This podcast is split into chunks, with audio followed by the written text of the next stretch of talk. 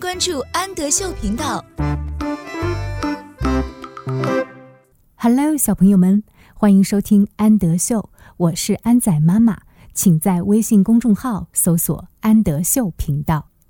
今天我们一起来阅读海尼曼分级读物的《My Bear》，Bear 是小熊的意思，My Bear，我的小熊。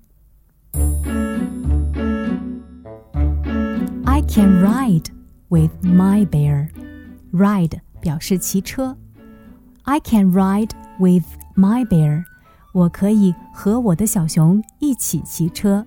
With 表示和什么什么一起的意思。I can ride with my bear.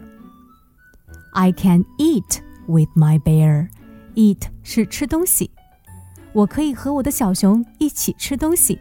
I can eat with my bear. I can dance with my bear. Dance 是跳舞的意思。I can dance with my bear. 我可以和我的小熊一起跳舞。I can read with my bear. Read 读书。我可以和我的小熊一起读书。I can read with my bear. I can skate with my bear. Skate 滑冰，我可以和我的小熊一起滑冰。I can skate with my bear. I can paint with my bear. Paint 画画，我可以和我的小熊一起画画。I can paint with my bear.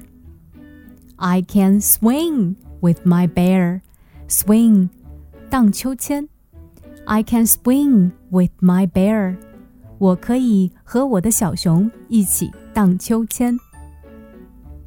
I can sleep with my bear. Sleep 睡觉。我可以和我的小熊一起睡觉。I can sleep with my bear.